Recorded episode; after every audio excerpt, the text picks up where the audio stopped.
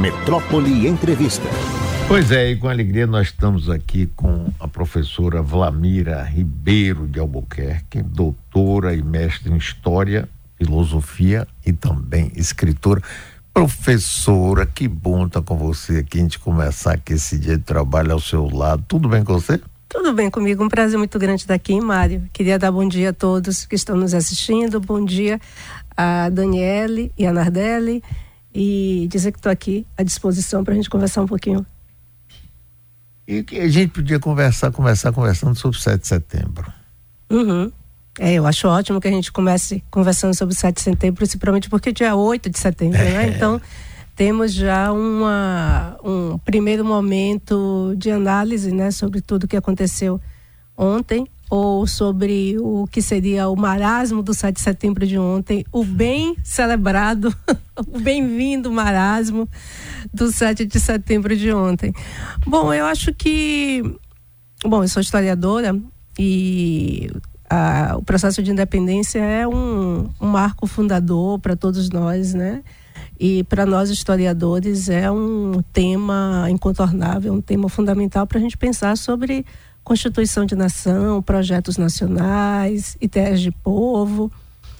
Então, é, vamos falar sobre isso. Sim, professor, vamos falar sobre isso mesmo, né? Porque a gente vive assim, às vezes eh, fica complicado de entender. De um lado, nós temos uma cultura fortíssima, né? que vem desde a própria formação do nosso povo. É uma formação muito rica, né, com os povos que aqui estavam, com os colonizadores, com os negros com uma enorme, grande influência, convivendo ao mesmo tempo, de um lado, com o racismo que era real, explícito, agora ele é mais disfarçado, e o tal complexo de vira-lata que uhum. Nelson Rodrigues também falou, porque no fundo eu acho que a gente gostaria de ser nova iorquinos, sobretudo o pessoal de São Paulo. Aqui nós talvez gostássemos mais de ser americanos do norte. Mas isso é uma coisa. E até ontem eu estava conversando na minha casa com minha família, exatamente sobre isso. Por que, que a gente não valoriza essa nossa tão riquíssima cultura, até a cultura baiana? Por exemplo, o fato, eu estava falando isso aqui, eu tenho um programa que começa meio-dia, aí o pessoal entra no ar e eu dou boa tarde, aí a pessoa vira para mim e diz assim, boa tarde não, eu não almocei ainda, e aí eu parei, pensei, disse, esse pessoa está absolutamente certo, eu que estou errado, porque é, é da cultura da gente, que coisa boa, sete, é, é, de hoje a oito, eu esperei duas horas de relógio. Por que, que a gente tem essa dificuldade de aceitar e valorizar a nossa cultura, professora? Hum, eu acho que isso, isso tem a ver, Mário, com uma coisa muito importante, que é a própria ideia de nação, né? a imagem que construímos sobre nós mesmos. Né? A, a, maneira como a gente se coloca num plano global, num, num contexto de, de mundo, né? Como que o brasileiro se vê, como ele constrói a sua imagem, né? Eu acho que nós passamos muito tempo ah, é, convencidos de que o futebol, o carnaval e a língua portuguesa nos, nos definia como povo, né? Isso foi uma, uma ideia muito forte no Brasil. E eu acho que nos últimos tempos a gente começa a desconfiar dessa, dessa ideia, né? De que elas não são, assim, formas de definir o que é ser brasileiro. E aí, quando a gente tem dúvidas em relação a isso, é um bom momento. Aquela coisa, né? De que a crise pode ser um bom momento. E eu acho que essa crise traz à tona essa sua preocupação, que é uma preocupação muito importante de pensar por que que não nos orgulhamos de sermos brasileiros ou o que é que define ser brasileiro. E eu acho que o 7 de setembro e o 2 de julho, que comemoramos o bicentenário do 2 de julho esse ano, são boas oportunidades para a gente discutir, para a gente pensar sobre isso. Veja, é, curiosamente, Ontem eu estava relendo umas partes do, do meu último livro, em parceria com a minha colega Gabriela Sampaio, em que a gente comenta sobre o primeiro carnaval uh, da República, hum. carnaval de 1890. Você está é. dizendo que são só os sulistas que querem ser europeus, mas sabe que a coisa mais é, irônica e divertida e ao mesmo tempo hum, reveladora desse carnaval de 1990 é que os principais clubes carnavalescos da época, que era o Fantoche Del Terpe e o Cruz Vermelha, é, eles saem homenageando os navegadores portugueses. no primeiro carnaval, carnaval de 1990, né, o Fantoche Del Terpe sai homenageando o Vasco da Gama. Se isso não é uma, uma declaração é, festiva da, da reinteração da posição colonial, é, o que mais pode ser, né? E veja, a gente está falando do primeiro ano depois da República. Já uhum. não éramos nem colônia de Portugal. O Brasil já era um império. E há ainda uma nostalgia, uma saudade, do tanto que não somos mais europeus. Então, eu acho que essa essa esse sentimento desse complexo de vira-lata que você fala, né? Esse sentimento de estar sempre na condição colonial, ele tá velho e precisa ser essa essa condição precisa ser revista, né, para que a gente possa reposicionar a nós mesmos dentro dessa estrutura global. Então, isso não se faz só economicamente e, e, e é, com mídia, né? Não se faz só com propaganda, se faz também com a própria população brasileira, o povo brasileiro, se convencendo da sua originalidade, celebrando o que se é, celebrando sermos negros, uma população majoritariamente negra, uma população de eleitores, uh, de eleitoras, né? majoritariamente feminina. Uh, então, eu acho que passa com diferenças regionais é, enormes e que são boas e com seus, seus com seus problemas também, porque os problemas fazem parte da constituição de qualquer sociedade. Né? Sim, professora, é, eu concordo inteiramente, mas como é que a gente pode ajudar, participar? Né? Ajudar, caso como se fosse uma mentoria, que não é Sim. o caso, né? participar desse esforço no sentido da gente ter consciência da nossa cultura nas escolas eu não vejo isso. Uhum. O próprio tipo de ensino, desde o primário até. é muito fechado, muito cheio de chavões. O dia do Fico, a independência, o 2 de julho, o 7 de setembro, ah, ah, perigo do comunismo, é, o racismo que não se admite que nós somos um país, somos racistas uhum. demais, uhum. mas com aquela hipocrisia, dizer não é que é um, um caldeirão que todo mundo está bem, que mentira. É. Amari, é tão, é tão bom estar aqui contigo porque eu acho que é, professores, eu sou uma professora, né, no curso de, de licenciatura em História da UFBA, que eu me orgulho muito de ser professora dessa instituição, e você é um grande comunicador. E eu acho que ah, as universidades e a imprensa, elas ocupam um papel político importante nesse sentido.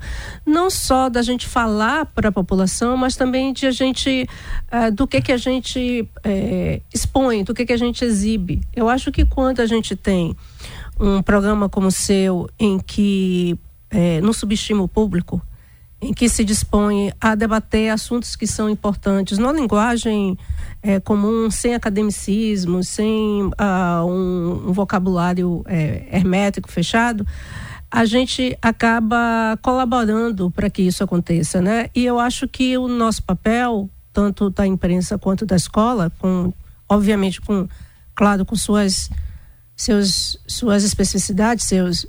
É, é dizer, uh, olha o que nós somos. Né? Nós somos uma população que dá sentido a uma frase, como você estava falando, por exemplo, de hoje a oito. De hoje a oito faz todo sentido. É, não tem porquê a gente ficar se debruçando sobre se é correta ou não essa expressão em termos gramaticais, mas entender os sentidos que elas trazem. Né?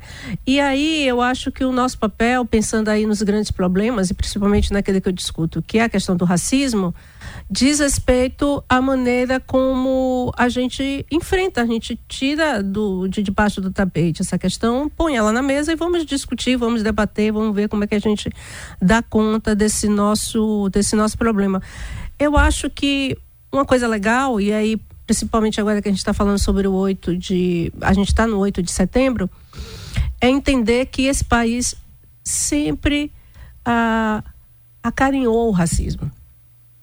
Eu tenho dito que, em geral, se fala do racismo como uma, uma herança maldita. Como já foi em termos econômicos, por exemplo, uhum. a, a escravidão, né? Então, racismo é algo que nós herdamos por termos sido um país escravista e essa herança maldita, né, a gente vai ter que lidar com ela. É, quando que seria mais, acho que maduro e urgente a gente pensar como o racismo é algo fundamental, é algo que organiza a sociedade republicana. E na hora que a gente está discutindo sobre a independência, a gente está discutindo sobre qual é a nação que a gente quer, qual é o país que a gente quer. E a gente precisa admitir que a República, ela acolheu, ela, ela carinhou, ela, ela reorganizou o racismo para que ela existisse como estrutura de desigualdade. Então, por que, que a desigualdade, e que isso tem a ver com o colonialismo, né? Por que, que a desigualdade é algo tão cultivado na sociedade brasileira?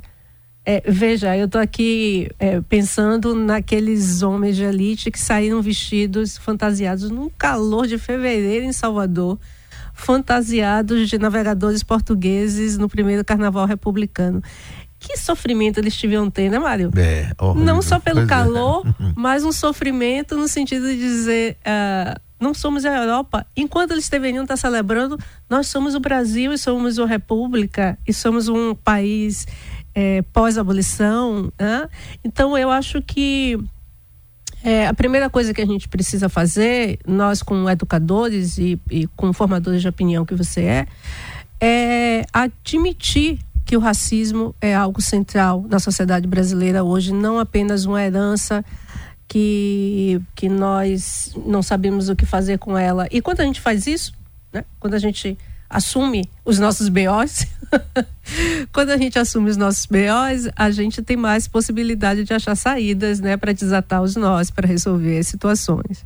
Essa, essa organização é, da nossa sociedade sempre foi muito conveniente para as nossas elites. Não é? Exatamente. Você tem a elite é? e você tem o povo ali escravizado de alguma forma. Né? A gente, e se tenta ao máximo fazer com que esse povo mire mais no reino dos céus do que no reino da terra, não é? que não queira poder que não queira se movimentar muito, que não afronte essa elite, que sirva de base para o trabalho, né, para o atendimento é, do trabalho doméstico, do trabalho pesado e tudo, todo mundo quietinho e feliz. Mas essa elite, no meu entendimento, é tão estúpida que não vê que, mesmo que isso demore, essa coisa não é possível de ser contida nessa base. Né? Onde a gente tem afrontosamente milionários e até uma classe média que se acha milionária, cheia de privilégios, e acha normal que, sabe, a violência esteja aí estourando. Uhum e aí, o, agora mesmo, nós estamos vivendo um, um momento de grande violência nas Sim. cidades brasileiras, inclusive na Bahia, no estado da Bahia.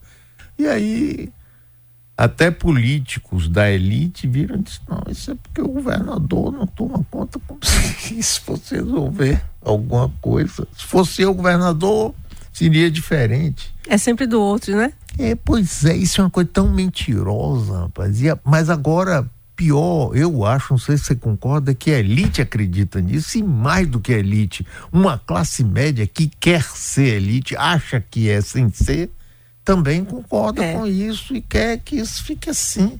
E somente vamos pegar, entrar e a polícia bater, matar e pronto, acabou. É, é, um, é uma, uma estratégia de defesa desses privilégios, né? É, e uma estratégia falida.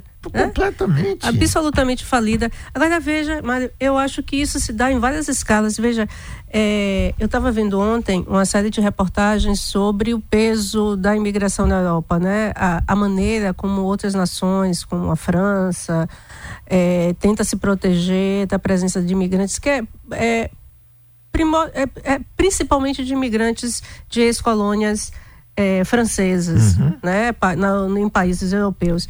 Como e, e pensando em, em, escalas diferentes, é a mesma, é a mesma estratégia.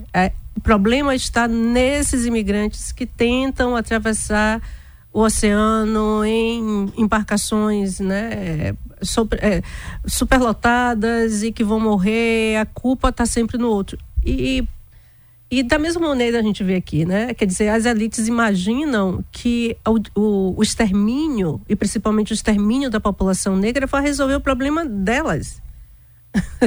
Só que uh, a ideia de que você exterminar esse outro, né? Matar na bala, né? É, criar um, índices absurdos e alarmantes de extermínio dessas populações vai resolver o seu problema já devia estar absolutamente ultrapassada, porque isso acontece há, há décadas, há séculos até, nesse país, e os problemas não estão resolvidos. Isso só para pensar na praticidade da coisa. se fosse assim que se resolveria, já estaria resolvido. Só para pensar na questão prática. Se a gente pensa na questão é, política, isso quer dizer que essa, essas elites, e até, eu acho, principalmente grande, grande parte da classe média, ah, tem uma ideia de de, de cidadania que o outro não cabe. E que principalmente as populações negras e as populações indígenas não cabe. Então, como é que é a gente está no 8 de setembro pensando sobre a formação de um país independente, é, se você considera que a, a grande parte desse país precisa ser excluída de direitos é uma, é uma contradição. Não vai dar certo. Só é possível que dê certo no momento em que a gente admite que há direitos que precisam ser assegurados a essa população e aí pensar quais são as causas da violência. Por que que, menino, que homens de, de 20 anos, meninos de 14, estão envolvidos dessa maneira no, no tráfico de escravos, sabendo-se, inclusive, é, do tráfico de escravos ao ato falho, no, no, no, no, tráfico de drogas hoje, sabendo, sabendo inclusive que a expectativa de vida dessa população é, é, negra e principalmente masculina é muito baixa. Por que, que alguém se envolve sabendo que tem grande risco de morrer? Que não tem futuro. Qual, qual a expectativa de futuro que está colocada para essas, essas populações? Qual é o lugar social? que essas populações negras ocupam hoje na sociedade brasileira. Como é que é possível que a gente pense num projeto de nação em que a grande maioria dessa população ela está fora de qualquer projeto de futuro? Né? É, eu me lembro quando conversando com, com, com algumas pessoas, você deve estar lembrado disso, quando o Barack Obama esteve por aqui, em que ele esteve no Rio de Janeiro, se eu não me engano, e ele dizia alguém que vai descobrir a cura para o câncer é estar nessas comunidades negras. Isso chegou a ser matéria da imprensa, a imprensa, uhum. uau, alguém que vai descobrir a cura do câncer pode estar nas favelas cariocas. É óbvio, porque a ciência nasce em qualquer lugar. Né? Então, assim, até na, nessa perspectiva das elites, a, o extermínio da população negra é um desperdício de talento. Isso porque eu estou sendo bem Sim, claro, pragmática né? Porque é óbvio que há talentos, há, há capacidades, há habilidades que estão em qualquer lugar, elas não nascem seletivamente. Porque se a gente imagina que todos aqueles que vão ocupar os lugares, os melhores lugares da ciência, os melhores da, lugares da cultura, os melhores lugares na arte, esses, essas habilidades, essas aptidões estão dadas pelo seu nascimento ou antes do seu nascimento, a gente cai na lógica dessa elite do final do século XIX que está pensando no racismo científico. Então, eu acho que a primeira coisa a gente precisa fazer é admitir que nós estamos além de é, fal, falindo em relação ao controle sobre, sobre a violência, a gente também está falindo em relação às expectativas que a gente tem sobre o futuro do país. Há pouco a senhora falava sobre o carnaval de 1890 Sim. e sobre como perdemos a oportunidade de fazer talvez uma celebração genuinamente brasileira, já que estávamos ali no primeiro carnaval da República. Eu fico tentando é, criar é, respostas para isso e imagino que talvez estivéssemos ainda aprendendo a ser legitimamente brasileiros e não soubéssemos ainda. Hoje, né, de 1890 para cá, penso se já aprendemos ou se trocamos de, de, de, tutela, né? Deixamos de ser europeus, agora a gente mira no, na América do Norte, como o Mário falou há pouco. A gente parece que está sempre esperando alguém que nos oriente como ser e ainda não sabemos ser brasileiros genuínos, de fato. A senhora acha que isso se reflete também no modo como a gente vota, né? Tá sempre precisando de um herói, de alguém que nos salve, alguém que nos diga como fazer as coisas. Ah, perfeito. Eu acho que vocês têm que convidar alguém da psicologia social para colocar o Brasil no divã. É, porque, veja, a ideia de tutela, é, a ideia de que teremos sempre fora de nós alguém que vai nos dizer o que somos, né? ela é um impedimento para que essa nação se imponha, se coloque é, e diga a que veio. Né? É, a gente abandonou aquela metáfora de que o Brasil é um gigante adormecido, mas ela continua como um fantasma sobrevoando a cabeça da gente, né? Tem sempre um país que vai acontecer no futuro, quando ele crescer. Crescer em que sentido o Brasil vai crescer? Qual, qual é a expectativa de crescimento que a gente tem?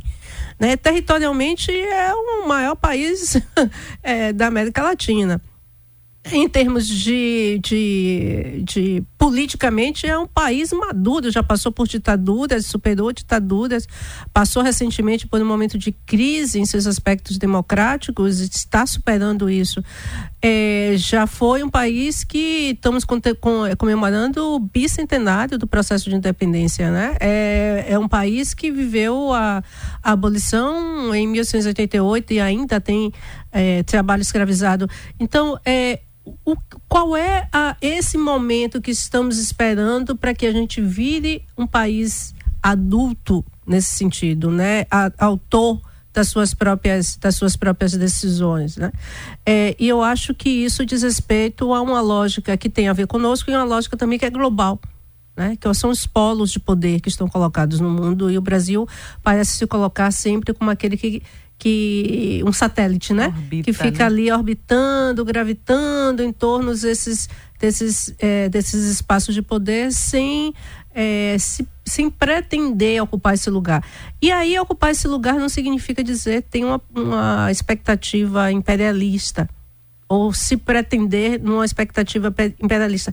Isso leva a gente a pensar que a estrutura do mundo precisa ser diferente ela não. Eh, eu, eu tenho muita esperança de que a gente esteja caminhando para um, uma estrutura global em que seja multireferenciada, em que você não tenha que ter sempre um pai, né, é, que está na Europa ou que está na, na América do Norte, para guiar os rumos do planeta inteiro.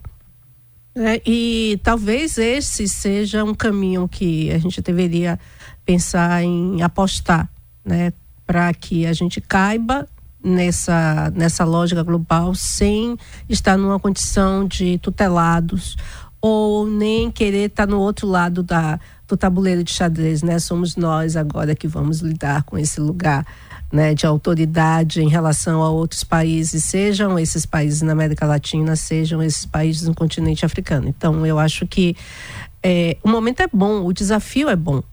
É, e, e e isso faz com que a gente pense o seguinte: nação é sempre um projeto inacabado. É, é, a, gente, a, gente, a gente discute sobre o 7 de setembro há, há 200 anos porque a gente nunca vai imaginar que o nosso projeto de nação está inacabado. Nem o nosso, nem o de ninguém. Porque no dia que isso acontecer, não tem futuro, né? Então, a gente precisa sempre rever o que é que a gente está chamando de país independente, o que é que a gente está chamando de liberdade, o que é que a gente está chamando de cidadania, o que é que a gente está chamando de povo, porque isso faz com que a gente se debruce. O 7 de setembro, assim como o 2 de julho, o 15 de novembro, são oportunidades para a gente pensar sobre o que é que a gente quer. Né? E aí eu acho que é fantástico o papel da imprensa e o papel da escola.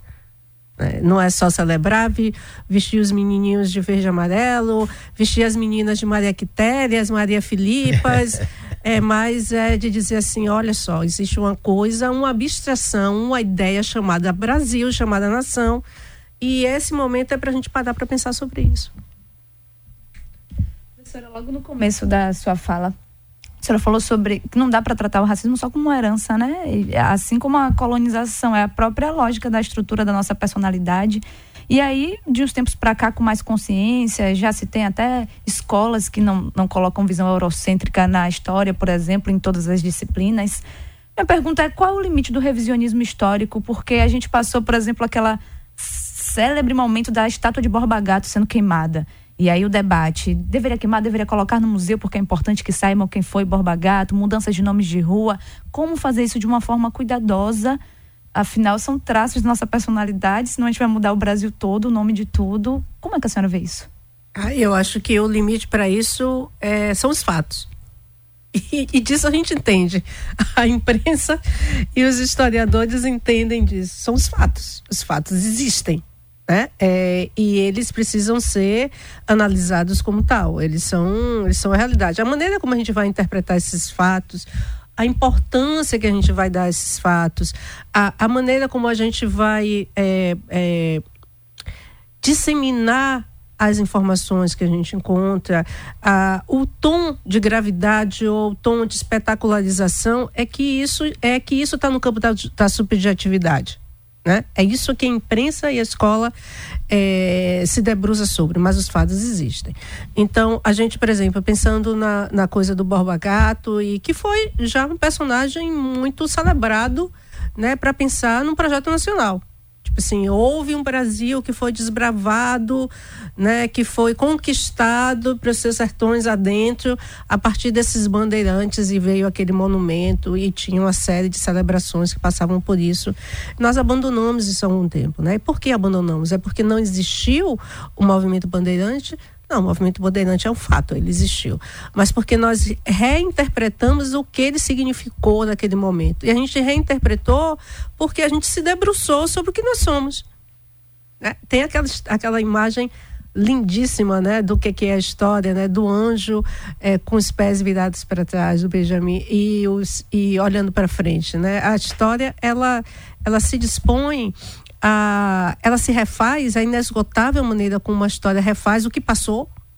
É, eu sempre digo para os meus alunos que a história não trata do que aconteceu, do fato morto, do, do a gente não se interessa pela, pelo que está apodrecido. A história se interessa pela dinâmica do que aconteceu. A, a, a história olha uh, para o passado como um cavalo passando é, rapidamente na sua frente. A gente quer entender o movimento.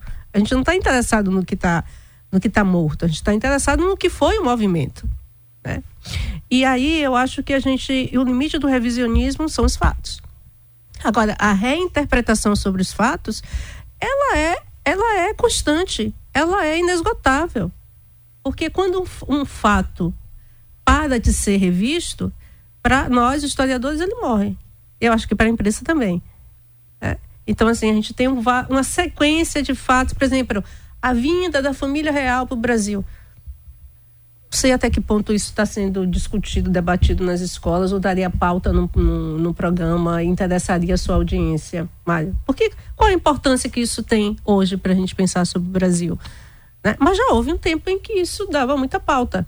Né? Rendia livros, rendia é, debates, é, as pessoas discordavam. Então, eu acho que o limite para o revisionismo está exatamente naquilo que foi o fato. E o fato existe, a realidade existe. Ela não é só uma, uma narrativa, né? A ideia de narrativa faz com que suma aquilo que é a nossa massa de trabalho, né? O, a materialidade do nosso trabalho, tanto da imprensa quanto da história, que é o fato.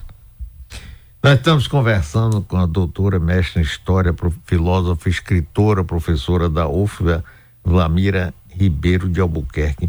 Vlamira, teve um ponto que você falou aí que determinado, por exemplo, outro dia nós estávamos até discutindo isso. Quando o Jânio Quadros assumiu brevemente a presidência da República, ele engajou o país no movimento de países não alinhados, uhum. junto com a Índia, com o Egito, com a Iugoslávia e outros países que não queriam pertencer ou ao bloco soviético que existia na época ou ao bloco eh, americano liderado pelos Estados Unidos.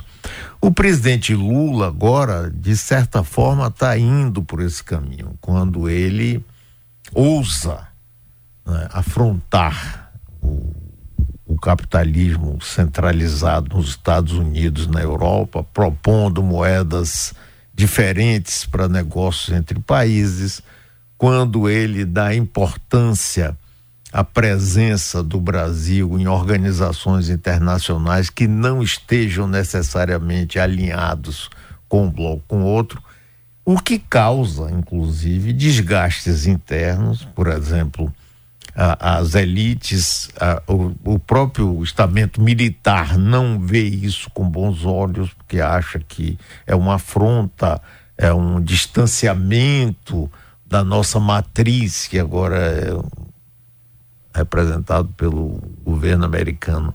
O que, que você acha disso? É um caminho que o Brasil tende a se firmar como um país. Não, nós somos um país diferente, nós somos nós nós queremos respeito e não queremos submissão e fazemos estaremos ao lado de todos os países do mundo sem nenhum tipo de preconceito nem ideologia. Olha, é, eu não sou especialista em, em, política internacional, mas agora que tive a honra de ser, de ser convidada pelo professor Miguel, né, nosso reitor na UFBA, ser superintendente de relações internacionais, eu acho que eu não posso escapar dessa sua pergunta. É, eu acho que, veja, é, não sei até que ponto o termo alinhamento serve para a gente pensar isso hoje. Porque quando a gente estava falando do, do pós-Guerra Fria, tinham dois polos e o não alinhamento que o que estava sendo colocado pelo Jânio era, é, era o reconhecimento de que havia ali uma linha e que era importante é, sair dessa linha, estabelecer pontos né, se constituir como bloco que formaria um ponto fora dessa linha. Mas reconhecia de que essa linha estava colocada e de que ela tinha um, ela concentrava o poder do mundo. Né? É, eu acho que hoje a gente vive um outro momento diferente desse, porque se há reconhecidamente uma disputa entre esse, esse bloco em torno dos Estados Unidos e outro bloco em que a China né, desponta como grande como grande potência, ele não significa necessariamente que há um alinhamento de todos esses países em torno de um ou de outro desses blocos. É, ao meu ver, a gente parece estar tá assistindo um, muito mais uma pulverização do que uma linha. Né? E aí eu queria é, trazer uma, uma leitura que é muito a partir do que eu tenho aprendido na, na Superintendência de Relações Internacionais, por conta de um pacto que eu acho que existe, capitaneado, né, coordenado pelo professor é, Miguel, nosso reitor, que é de considerar o seguinte: o que, que é bom para gente. O que é, que é bom para a UFBA e sendo bom para a UFBA porque somos uma universidade pública com interesses que dizem respeito ao público, né, à sociedade brasileira, à formação, é, à criação de uma estrutura universitária, a, a consolidação de uma estrutura universitária pública voltada né, aos nossos interesses é, coletivos, o que, que é bom para a UFBA? Então, de repente, é bom para a UFBA Hoje, por exemplo, nós temos convênios com grandes universidades nos Estados Unidos. Né? E a gente tem convênios também com uh, universidades na China. É, recentemente, o professor Miguel né, é, é, assinou termos de convênio com uh, o Estudo Confúcio, que vai trabalhar com a gente na UFBA para oferecer cursos de mandarim, não só isso né, em pensar sobre a formação de estudantes é, de todas as áreas, né, mas principalmente nas áreas de tecnologia, considerando aí que a UFBA tem um campus em Camaçari e que tem ali também a, a expectativa de constituição de uma fábrica né, da, é, chinesa, de como os nossos alunos possam é, se inserir nesse mercado de trabalho, não de uma maneira subalterna, tutelada, mas como profissionais né, de altamente qualificados, porque a UFBA oferece formação altamente qualificada para eles. Então, eu acho que a questão é o que interessa para o que nos interessa fora dessa linha. Né? E quais são, e para a gente saber o que interessa, a gente tem que prestar atenção quais são os nossos problemas. Empregabilidade, igualdade racial, né? igualdade de oportunidade para homens e mulheres, garantias de direitos básicos para esses trabalhadores, para as trabalhadoras no, na Bahia hoje, creches, escola de qualidade, né? é, espaço público em que a gente possa viver sem o medo da violência. Então, eu acho que a, a questão é, talvez isso passe pela construção de um, de um projeto nacional emancipatório, o que que nos importa? Né? É, fora dessa linha, considerando a oportunidade que essa pulverização dá. De novo, a crise é boa. as crises para historiadores são bons momentos, porque é olhando as crises que a gente vai percebendo as formas como vão sendo, como o mundo vai sendo refeito. Então, é, eu acho que a gente tem uma boa chance agora. Eu estou otimista, Mário. Que bom.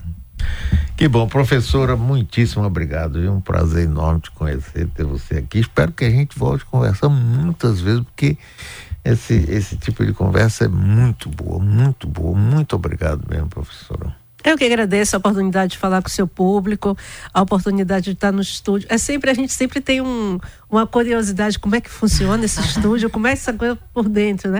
Então, a oportunidade de estar aqui, de estar com você, que com certeza é um dos maiores comunicadores que nós temos. Obrigado, muito obrigado mesmo.